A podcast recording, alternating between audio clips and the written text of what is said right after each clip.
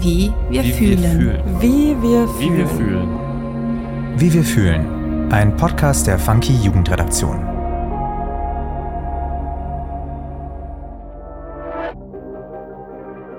Hi, ich bin Xenia und du hörst den Funky Podcast Wie wir fühlen. Hier übernimmt die Gen Z das Wort und thematisiert all das, was ihr Leben auf den Kopf stellt.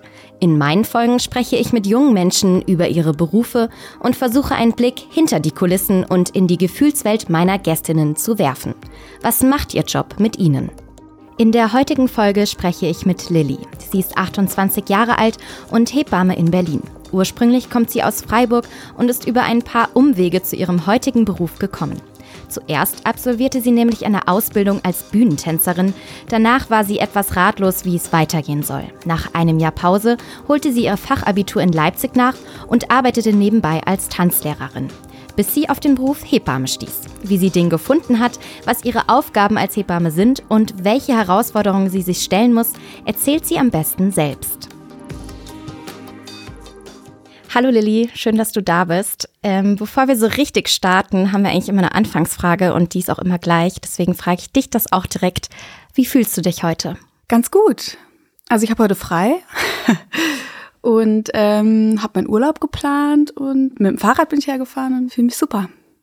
Genau, wir wollen ja heute viel über deinen Beruf sprechen. Du bist Hebamme und deswegen erstmal die Frage, wie bist du denn zu dem Beruf gekommen? Ähm, über Umwege, wie so viele auch meiner Kommilitonen. Ich habe äh, nach meinem Realschulabschluss erstmal eine Ausbildung gemacht zur Bühnentänzerin und ähm, wusste danach nicht so viel mit mir anzufangen. Und habe ein bisschen rumgejobbt, bin nach Leipzig gezogen, habe dann mein Abitur nachgeholt und dann eine Hebamme kennengelernt und ähm, habe die ganze Zeit überlegt, was will ich denn eigentlich machen mit meinem Leben und ich würde gerne beim Körper bleiben, aber irgendwie auch was mit Menschen. Und dann saß diese Hebamme mir gegenüber und dann dachte ich, Hä? Warum bin ich da eigentlich nicht schon früher drauf gekommen? Das ist genau das, was ich machen will und konnte das dann ganz gut äh, mit meinem Fachabitur dann verknüpfen, habe dann Praktikum gemacht. Genau, und dann war das irgendwie eine klare Sache. Genau, es wird ja aktuell auch viel darüber diskutiert und es wurde ja auch zum Studium jetzt gemacht, das ist ja noch gar nicht so lange her. Kannst du vielleicht nochmal zusammenfassen, wie der Werdegang als Hebamme ist? Also wenn man jetzt interessiert daran ist, braucht man Abitur, muss man eine Ausbildung machen, studieren, wie sieht das Ganze aus? Genau, also als ich angefangen habe mit dem Studium, also ich habe tatsächlich schon studiert, war das noch anders. Also das ähm, hat sich jetzt geändert 2020 mit dem neuen Hebammengesetz. Seitdem müssen jetzt alle werdenden Hebammen dual studieren. Und damals gab es noch die Möglichkeit für mich, eben die Ausbildung zu machen oder das duale Studium. Aber ich wurde nur genommen beim Studium und das habe ich dann auch dankend angenommen und war sehr froh. Genau, und das, der Bewerbungsprozess, also ich finde das ehrlich gesagt, ich habe es gerade auch noch mal ein bisschen geguckt, ich finde es ehrlich gesagt ein bisschen kompliziert, aber ähm, da muss man sich auch ein bisschen durch die Internetseiten durchklicken. Also man braucht natürlich einen ähm, äh, Fachhochschulabschluss und ein Praktikum wollen auch viele äh, Hochschulen sehen, also dass man, ich denke, meistens so mindestens drei Monate mal ein Praktikum gemacht hat in dem Bereich der Hebammenkunde. Und dann ähm, ist das so ein bisschen unterschiedlich. Also teilweise bewirbt man sich direkt an der Hochschule und dann muss man aber gucken, es gibt manche Hochschulen, da muss man sich quasi dann erst bei den Kooperationspartnern bewerben. Das heißt, die Kliniken, in denen man dann praktisch ausgebildet wird. Und wenn man da dann einen Platz hat, dann kann man sich an der Hochschule bewerben. Und das ist immer so ein bisschen unterschiedlich. Ja, unterschiedlich ist ja auch nicht nur die Art und Weise, wie man da hinkommt, sondern auch, wie man später diesen Beruf ja ausübt. Also es gibt ja Menschen, die arbeiten in Krankenhäuser, Kliniken, es gibt Leute, die arbeiten in Geburtshäusern und aber auch selbstständige Hebammen. Wie sieht das bei dir aus? Für welche Art und Weise hast du dich jetzt entschieden und warum? Also ich ähm, bin jetzt ja fertig seit letzten Oktober. Also bin ich Hebamme ähm, und habe jetzt quasi noch das ähm, letzte Jahr noch studiert. Das heißt, ich habe Teilzeit studiert und Teilzeit gearbeitet. Und äh, einfach, ich habe mich tatsächlich aus, weil es einfach praktischer war und leichter zu organisieren, ähm, habe ich mich an einem kleinen Krankenhaus beworben, genau, und arbeite jetzt in, einem, in einer ganz kleinen Klinik. Du arbeitest ja jetzt in der Klinik, aber wie sieht es aus, ähm, wenn man was anderes machen möchte? Also welche verschiedenen Arbeitsformen als Hebamme gibt es denn? Genau, also generell werden wir Hebammen ausgebildet für den ganzen Betreuungsbogen. Also der beginnt quasi mit der Familienplanung, verläuft dann über die Schwangerschaft, die Geburt, das Wochenbett und die Stillzeit. Und die klassische Geburtshilfe, wie man sie jetzt irgendwie aus den Kliniken kennt, beschränkt sich natürlich eigentlich nur auf die Geburt an sich. Ne? Und dann kann man noch drei Tage länger bleiben und dann wird man dann auch auf einer Wochenbettstation versorgt. Aber genau diesen ganzen Betreuungsbogen, den äh, kann man als Hebamme dann als freiberufliche Hebamme ausüben. Das heißt, man muss sich selbstständig machen, ähm, sich auch selber, äh, also selber versichern, also selber die Berufshaftpflichtversicherung abschließen. Und dann kann man quasi sich entscheiden, ob man in Anführungsstrichen nur die Schwangerschaftsbetreuung macht und die Wochenbettbetreuung oder eben, wie du schon sagst, in Geburtshäusern, ob man dann quasi noch die Geburtshilfe mit dazu nimmt. Genau. Und dann hat man tatsächlich den ganzen Betreuungsbogen, was natürlich total schön ist, weil du die Familien dann betreust von äh, der Schwangerschaft über die Geburt bis ins Wochenbett und du kennst dann natürlich auch die Familie ganz, ganz anders, als wenn du jetzt in der Klinik arbeitest und nur punktuell die Frau mit Wehen in der Geburt erlebst und dann ist das Kind da und dann verlegst du sie auf die Station. Du hast es jetzt schon ein bisschen angedeutet. Kannst du vielleicht nochmal die Vor- und Nachteile, dass du jetzt in einem kleinen Krankenhaus arbeitest, äh, benennen? Also was ist für dich daran positiv und was ist vielleicht auch, was nicht so gut passt für dich? Für mich war das jetzt einfach tatsächlich praktisch ähm, neben dem Studium, weil ich einfach wusste, ich arbeite meine 50 Prozent, also meine 20 Stunden Woche, natürlich mit Schichtarbeit. Dann habe ich mal fünf Dienste ineinander und dann mal wieder eine Woche frei, so ne. Aber tatsächlich habe hab ich halt eine Planung. Ne? Ich kann mit meinen Diensten planen. Ich weiß, wann ich arbeiten muss und wann ich Feierabend habe und muss nicht so flexibel sein mit meinen Arbeitszeiten. Und das kam mir jetzt tatsächlich ganz entgegen. Ähm, zusätzlich ist es einfach, wie gesagt, eine sehr kleine Klinik. Wir haben wenig Geburten ähm, und ich habe einfach nicht so stressige Dienste. und es war jetzt so, ich habe meine Bachelorarbeit geschrieben, da war ich irgendwie ganz froh, dass jetzt so ein bisschen Ruhe einkehren konnte, auch nach der Ausbildung und so. Du hast jetzt die nicht so stressigen Dienste zum Glück angesprochen. Äh, kannst du uns vielleicht mal mitnehmen? Wie sieht so ein typischer Tag bei dir aus oder eine Schicht vor allen Dingen, wenn du arbeitest? Was sind deine Aufgaben? Was musst du machen? Wie läuft das ab? Ja, das ist ähm, bei uns Hebammen gar nicht so einfach. Weil wir müssen extrem flexibel sein. Also genau, ich komme zum Dienst ziemlich um. Ähm, und dann checke ich erstmal die Lage. Meistens komme ich zur Tür rein und horche, ob äh, ich eine Frau Töne höre, ist da schon was im Gange. Ähm, oft ist es aber ruhig, Gott sei Dank.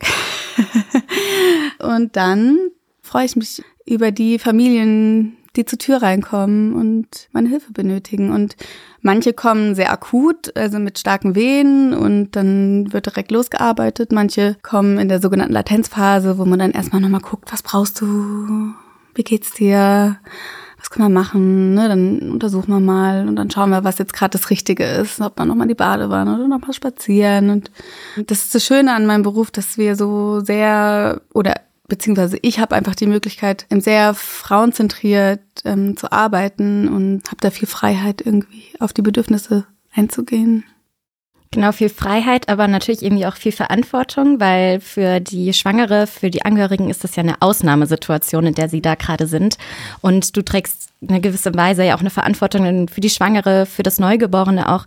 Was macht das für dich so aus? Also wie ist das Gefühl? Kannst du das so beschreiben? Wie gehst du damit um?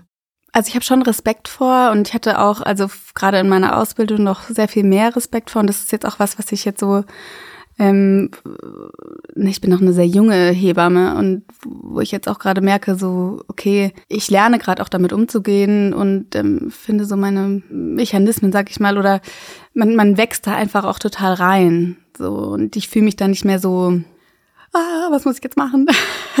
Sondern ich habe jetzt schon eine Idee, wie gehe ich um. Ne? Also man, man ist natürlich auch schnell davon beeindruckt mit den, mit von den Wehen oder so. Ne? Also gerade äh, zum Beispiel auch Begleitpersonen sind meistens total überfordert, äh, wenn sie dann ihre liebste Person da unter Schmerzen erleben. Ne? Und ähm, auch für uns als Hebammen ist es auch nicht immer total einfach. Ne? Und ähm, das lernt man dann aber so im Berufsleben, dann irgendwann sich auch davon zu distanzieren und zu sagen, okay, ohne Wehen kein Kind.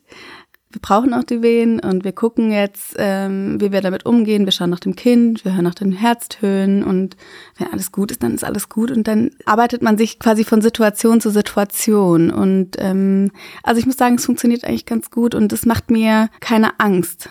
So, ne? Also ich habe natürlich jetzt auch das Glück, dass ich ein Team im Rücken habe und ähm, ich auch nicht alleine arbeite, was mich jetzt schon auch beruhigt, dass ich weiß, meine Kolleginnen sind da. Hast du vielleicht noch so kleine Tricks oder Tipps, wie man einfach ruhig bleibt? Weil wenn du selbst ja super aufgeregt wärst, dann würden ja alle anderen auch aufgeregt werden. Was bringt dich so runter? Ist es vielleicht Routine oder einfach Unterstützung der anderen? Ach, äh, manchmal sind es irgendwie so einfach so, dass man sich selber kurz sammelt und einmal kurz sich selber sagt, alles ist gut, ist normal, atme mal kurz tief durch.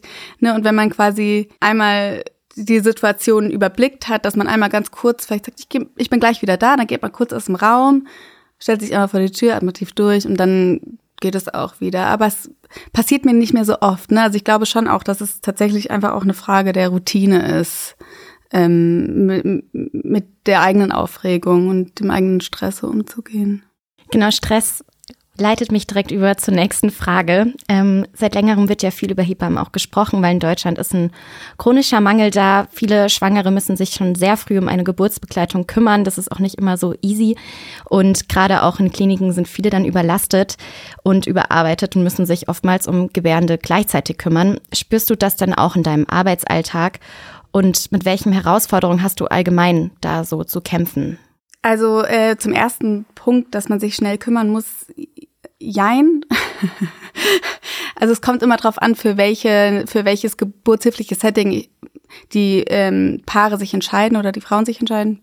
Das heißt, wenn Gebärende sich oder eine Schwangere sich dafür entscheidet, zum Beispiel zu Hause ihr Kindchen kriegen zu wollen oder in einem Geburtshaus oder mit einer Beleghebamme, dann muss sie sich tatsächlich quasi mit ihrem positiven Schwangerschaftstest kümmern, weil es gibt einfach nur noch wenige Hebammen, ähm, die außerklinische Geburtshilfe leisten ähm, oder Beleggeburten machen. Das heißt quasi Hebammen, die mit die du quasi, die dich in der Schwangerschaft begleiten, die mit dir in die Klinik gehen und dich dann im Wochenbett begleiten. Von denen gibt es nur wenige, weil sich das finanziell leider nicht so rentiert. Und genau, also am Endeffekt findest du immer eine, eine Klinik, in der du gebären kannst. So. Ne? Und mit dem Hebermangel und der Überbelastung in den Kliniken, also wie gesagt, ich äh, bin da jetzt nicht so repräsentativ, ähm, weil ich eben in so einer klitzekleinen Klinik arbeite. Aber natürlich ähm, arbeiten Kommilitonen von mir und äh, andere Hebammen die ich kenne, in, in den großen Kliniken. Es frustriert natürlich total, wenn du mehrere Frauen gleichzeitig betreust, gerade wenn du merkst, die brauchen einfach Betreuung und du wirst ihm nicht gerecht, weil du drei Frauen hast, die Betreuung brauchen. Ne? Und dann sind es ja gar nicht die, wo, wo sage ich jetzt mal, der Kopf schon steht, sondern das sind die, die anspruchsvollen Latenzphasen, die total beschäftigt sind mit ihrer Wehentätigkeit, die überfordert sind, die überrumpelt sind, die, die muss man eigentlich runterholen und die brauchen das, dass man da ist, dass man denen sagt, ey, alles ist okay, wie kann ich dir helfen, was brauchst du, ähm, ne, dass man eine Möglichkeit findet, dass die ja sich auf eine Art und Weise auch einlassen können auf ihre Geburt. Und ähm, dass sie eben auch nicht davon überfordert sind, wenn plötzlich jemand reinkommt und sagt, wir machen jetzt das und das und das, ne, weil am Ende sind ja nicht unsere Geburten, sondern es sind die Geburten der Frauen, das sind die Geburten der Familien. Und ähm, da wird's dann schwierig, ne, und weil man dann einfach merkt, man ist mit der eigenen Arbeit nicht mehr zufrieden. Mhm, das kann ich mir schon sehr frustrierend dann vorstellen, weil man merkt, man kann das nicht so umsetzen, wie man es gerne hätte oder für die Frauen dann vor allen Dingen hätte. Gerade in Kliniken ist ja dann auch so, dass nicht nur die Hebammen da sind, sondern Ärzte, Ärztinnen, äh, GynäkologInnen. Und die arbeiten ja dann schon hoffentlich eng zusammen. Wie sieht denn die Zusammenarbeit aus? Wie empfindest du das so? Ja, also ich schätze meine ärztlichen Kollegin sehr, weil ich glaube, dass ähm, ich habe da jetzt auch länger drüber nachgedacht und es ist auch was, was mich sehr beschäftigt ähm, in meinem Beruf. Und ich glaube, das hat eben was mit der Verantwortungsübernahme ähm, zu tun. Und ähm, hier in Deutschland ist es ähm, üblich, dass die äh, Kreissäle ähm, ärztlich geleitet sind, also dass quasi die schlussendliche Verantwortung immer bei den Ärztinnen liegt. Und deswegen die natürlich auch gerne von Anfang an ihre Hände mit im Spiel haben. Und wir Hebammen, wir sind ausgebildet darin, die Frauen in dem physiologischen, also normalen Geburtsprozess zu unterstützen und zu überwachen. Und dann, wenn wir merken, es tritt eine Regelwidrigkeit ein, ja, und damit ist nicht der Notfall gemeint, sondern einfach nur was, was nicht der Norm in Anführungsstrichen ähm, entspricht, dann sind wir dazu verpflichtet, gesetzlich ärztliches Personal hinzuzuziehen. Ne? Und ich glaube, da entsteht manchmal eben Spannung ähm, und eben dieses vielleicht eben ein Gefühl von Misstrauen.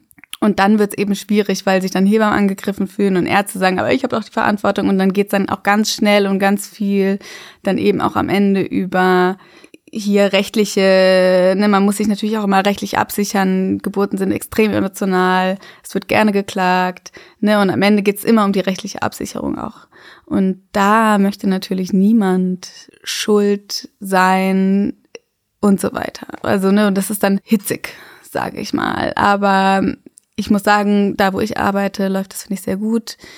Ich glaube, da muss man auch ein bisschen unterscheiden, genau, in so großen Kliniken zum Beispiel hat man ja auch die Risikoschwangeren und da ist ja auch ganz klar, dass da, da haben die Ärzte natürlich auch ihre Hände drüber, weil die eben, weil das Risikogeburten sind. Also ich merke schon, das ist auf jeden Fall nicht überall so leicht und ähm, es ist auch immer unterschiedlich, wahrscheinlich, wo man arbeitet. Äh, und das ist allgemein einfach ja eine Verantwortungsfrage der verschiedenen Parteien dann noch ist. Und irgendwie logisch, dass da Menschen dann vielleicht auch aneinander clashen können. Äh, deswegen machen wir auch weiter mit Herausforderungen. Nicht ganz, sondern eher mit den schönen Dingen, weil ich meine, du hilfst aktiv dabei, Kinder auf die Welt zu bringen und das stelle ich mir persönlich sehr, sehr bereichernd vor. Kannst du denn das Gefühl als Person, die das wirklich macht, beschreiben, wenn das Kind dann mit deiner Unterstützung auf der Welt ist? Ach, das ist auch ehrlich gesagt immer so ein bisschen unterschiedlich. Ne? Also tatsächlich kommt es natürlich auch immer ein bisschen drauf an, wie die Geburt gestaltet gewesen ist. Ne? Also war alles normal. Bei, also wir betreuen jetzt in der Klinik, in der ich arbeite, nur ähm, gesunde Schwangere. Und da verlaufen die Geburten meistens auch ganz normal und ruhig. Und dann ist es natürlich total schön, ne? Und ähm, also ich, also ich finde es sehr, sehr beeindruckend, die Frauen äh, und Familien dabei zu beobachten, wie die über sämtliche Grenzen gehen und wirklich, also und jede Gebärende ist irgendwann an dem Punkt, äh, wo sie sagt, ich kann das jetzt nicht mehr geht einfach nicht. Und die geht über die Grenze und es geht immer rüber und rüber und rüber. Und dann ist dieses Kind da, also wenn man die so beobachtet, die werden ganz warm und alles öffnet sich. Und man kann das richtig sehen, ähm, wie die das belebt, dieses Kind. Und also es ist wirklich, also naja. Also es ist wirklich total schön. Obwohl man natürlich auch sagen muss, für uns Hebammen fängt ist ja die Arbeit dann noch nicht zu Ende, wenn das Kind da ist. Ne? Also ich habe mich da jetzt auch, äh, das hat schon auch gebraucht, dass ich mich nicht von dem Moment habe so einnehmen lassen. Und ähm, Genau, was nämlich nach dem Kind noch kommt, ist die Plazenta. Und ähm, wir Hebammen entspannen uns erst, wenn die Plazenta auch da ist. Genau. Und die Geburtsverletzungen versorgt sind, wenn es welche gibt und so weiter. Ne? Weil da haben wir immer noch ein paar Situationen, die auftreten könnten, auf die wir, wo wir gerne unsere Hände noch drüber haben. Und deswegen wird auch erst gratuliert, wenn die Plazenta da ist. auch spannend zu wissen. Ich glaube, das sind so seltenere Einblicke, weil ich meine, wenn man selbst noch nie eine Geburt erlebt hat, dann weiß man das natürlich alles meistens nicht. Und du hast das alles gelernt und jetzt erlebst du es auch live so. Ähm, kannst du noch mal vielleicht zusammenfassen, was dir dein Beruf konkret bedeutet? Also was, wie erfüllt er dich? Erfüllt er dich überhaupt? Was löst er in dir aus? Also ich glaube, ich könnte diesen Beruf nicht machen, wenn ich den nicht so gerne machen würde, wie ich ihn mache. Also ich finde, man kann sich diesen Beruf nicht schöner oder schlechter reden, wie er ist. Also so, ne, weil du bist so nah dran an den Menschen. Also das ist alles so unverfälscht. Und das schätze ich da dran, ne, weil es einfach total authentisch ist. Und ja, irgendwie, ich, ich freue mich immer, zur Arbeit zu gehen. Und ich habe jetzt vorher so gesagt, na ja, äh, dann ist es ruhig und dann freue ich mich so, wenn es ruhig ist. Natürlich freue ich mich über jede Geburt, äh, die ich begleiten darf. Ne? Aber es ist natürlich schon auch, also viele Hebammen sprechen ja auch von Berufung, ne? Also es ist, und das ist, glaube ich, auch eine, eine Herausforderung des Berufes, sich auch immer wieder auch davon abzugrenzen und ähm, nicht äh, die Frau mit nach Hause zu nehmen und die Kinder mit nach Hause zu nehmen, die Familie mit nach Hause zu nehmen, die Menschen mit nach Hause zu nehmen, die man so trifft. Und ähm, eben weil es natürlich auch eben diese Ausnahmesituationen sind, die die Menschen erleben und an denen man teilhat. Und es ist ja auch nicht immer nur alles schön. Ne? Und das ist dann schon auch, ähm, und das liebe ich und das ist aber auch die Herausforderung dabei. Und ich stehe auch auf Herausforderungen und deswegen ist es gut. Also richtige Berufswahl getroffen. Ja. Ähm, ich glaube, ja, jeder Beruf hat ja seine Vor- und Nachteile beziehungsweise seine Sonnen- und Schattenseiten. Und auch wenn der jetzt sehr besonders ist, weil er sehr eng und viel mit Menschen zu tun hat, ist es ja trotzdem nicht immer alles heile Welt und super schön. Was würdest du denn sagen, sind so Eigenschaften, die man vielleicht mitbringen sollte, wenn man selbst überlegt, den Beruf auszuführen? Man bräuchte schon auch eine gewisse Eigenschaft, sich irgendwie auch distanzieren zu können ähm, oder abgrenzen zu können, auch von den Hochs und Tiefs der Menschen, die man äh, begleitet. Und wenn man es nicht kann, dann auf jeden Fall eine Bereitschaft, das zu lernen. Ne? Also man muss ja auch nicht immer alles gleich können. Ähm, und ich glaube, es ist sehr wichtig, dass man einfach Menschenfreundin ist. ja, also man muss auf jeden Fall äh, Menschen mögen und ähm, Empathie haben und neugierig sein, was ähm, die Menschen so mitbringen, weil man lernt so viele verschiedene Menschen kennen. Die Familien, die man betreut, die kommen aus so unterschiedlichen soziokulturellen Hintergründen. Ne? Da braucht man auf jeden Fall eine gewisse Offenheit und ähm, Freude auch und Optimismus ist, glaube ich, sehr wichtig. Wir haben ja nicht nur über diese positiven Seiten oder was man alles mitbringen muss gesprochen, sondern auch über ein paar Probleme oder Herausforderungen. Gibt es denn Dinge, die du dir bezüglich deines beruflichen Werdegangs oder generell deines Berufes noch für die Zukunft wünschen würdest, was sich vielleicht verändern soll oder wo du siehst, da ist noch Optimierungsbedarf? Also ich wünsche mir vor allem für die Außerklinik, also sowohl für die ähm, Hebammen, die die Schwangerenbetreuung machen und Wochenbettbetreuung, als auch für die Geburtshilfe, ähm, dass sich da jetzt der Vergütungsvertrag endlich mal verbessert. Also weil, ne, man sagt dann ja auch manchmal, naja, die außerklinisch arbeitenden Hebammen, die verdienen ja auch irgendwie ganz gut, aber das ist, ja, also wenn man sich diese Vergütungsverträge mal anschaut, das ist ehrlich gesagt, finde ich unverschämt. Und ähm, das ist gut, dass die jetzt gerade überarbeitet werden und hoffentlich äh, 2024 dann den Hebammen das Leben ein bisschen äh, erleichtern. Ähm, außerdem wünsche ich mir natürlich ganz viele neue Kolleginnen. damit die Situation sich in den Kliniken ändert. Ähm, aber ich glaube, dass eben nicht nur, dass wir nicht nur neue Kolleginnen brauchen, ähm, um die Situation zu verändern, sondern ich denke, dass äh, da brauchen wir schon noch politische Arbeit und äh, auch Veränderungen in der Wahrnehmung von Geburten, von der Normalität von Geburten. Ähm, ich, ich finde, Geburtshilfe ist sehr, sehr angstbehaftet, teilweise zu Recht, aber zum großen Teil auch zu Unrecht. Ich habe das Gefühl, dass da einfach auch Vertrauen verloren gegangen ist in den Körper und irgendwie auch ne, durch, dadurch, dass, dass die Medizin so viel hergibt. Ja, habe ich manchmal auch das Gefühl, dass man, das ist auch leicht, die Verantwortung abzugeben und zu sagen, ich gehe in die Klinik, bitte helft mir. Das ist natürlich jetzt leicht gesagt, ne, aber es ist die Frauen, die ich erlebe, die in ihrer eigenen Verantwortung ihre Kinder kriegen. Und damit meine ich jetzt nicht, dass die jetzt allein ihre Kinder kriegen oder so, ne, sondern die das sehr selbstbestimmt machen, die haben meistens eine, eine sehr positive Wahrnehmung ihrer Geburten. Und das wünsche ich mir natürlich einfach für alle. und ich glaube, dass eben auch also ähm, Modelle wie Hebammenkreissäle, also Hebammengeleitete Kreissäle, quasi dabei unterstützen können, dass sich ähm, die Arbeitssituation für Hebammen verbessert und dass die Arbeitszufriedenheit steigt.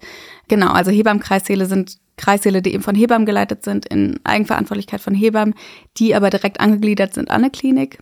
Das heißt eben in Eigenverantwortung von den Hebammen, wenn die ihre Hinzuziehungspflicht dann wahrnehmen, dass dann erst das ärztliche Personal kommt und dass dann eben nicht diese Verantwortlichkeiten so verschwimmen und da gibt es auch Studien zu, dass das irgendwie ein ganz gutes Konzept ist. In England wird das zum Beispiel schon umgesetzt und ist ähm, eigentlich echt gut. Außerdem bin ich großer Fan von außerklinischer Geburtshilfe. Ja, und denke auch, dass das immer ein Gedanke wert ist und ähm, eine Beschäftigung wert ist, einmal darüber nachzudenken, ob das nicht eine Option ist. Wenn es nicht beim ersten Kind ist, vielleicht beim zweiten. Danke für die spannenden Einblicke. Also da gibt es auf jeden Fall noch viel zu verändern und du hast ja auch konkrete Vorschläge, was ich sehr cool finde, dass man da nicht nur immer sagt, was irgendwie nicht gut läuft oder was ähm, ja noch optimiert werden sollte. Es ist ja auch einfach schön zu hören, was für Möglichkeiten es gibt oder was andere Länder auch schon machen. Allgemein Vielen Dank für das Gespräch. Schön, dass du da warst. Das war tatsächlich schon die letzte Frage. Obwohl fast, ich habe noch eine Fun-Frage zum Schluss. Ich habe mich nämlich jetzt bei der Recherche auch gefragt, gibt es eigentlich eine männliche Form von Hebamme? Nee.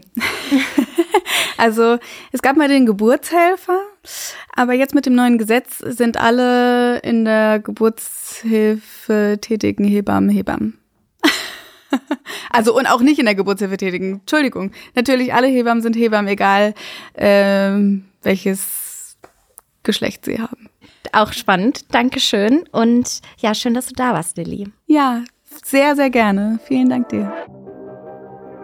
Aus dem Gespräch mit Lilly nehme ich mit, dass der Beruf Hebamme sehr viele Facetten hat. Auf der einen Seite gibt es durch den aktuellen Mangel natürlich viele Herausforderungen und je nachdem, für welche Arbeitsform man sich als Hebamme entscheidet, kann der Beruf sehr stressig und auch frustrierend sein. Demgegenüber steht aber die Arbeit mit den Menschen und vor allem die Begleitung von Geburten. Auch wenn Lilly noch einige Verbesserungsvorschläge für die Zukunft hat, sich einiges in der Geburtshilfe noch ändern muss, spricht sie mit einer Leidenschaft von ihrem Beruf und scheint ihren Traumberuf nach ein paar Umwegen wirklich gefunden zu haben. Vielen Dank, Lilly, für das schöne Gespräch und euch vielen Dank fürs Zuhören. Wie wir fühlen. Ein Podcast der Funky Jugendredaktion. Produktion und Redaktion Xenia Beitz und Nina Sabo. Schnitt und Sound Nick Käseberg.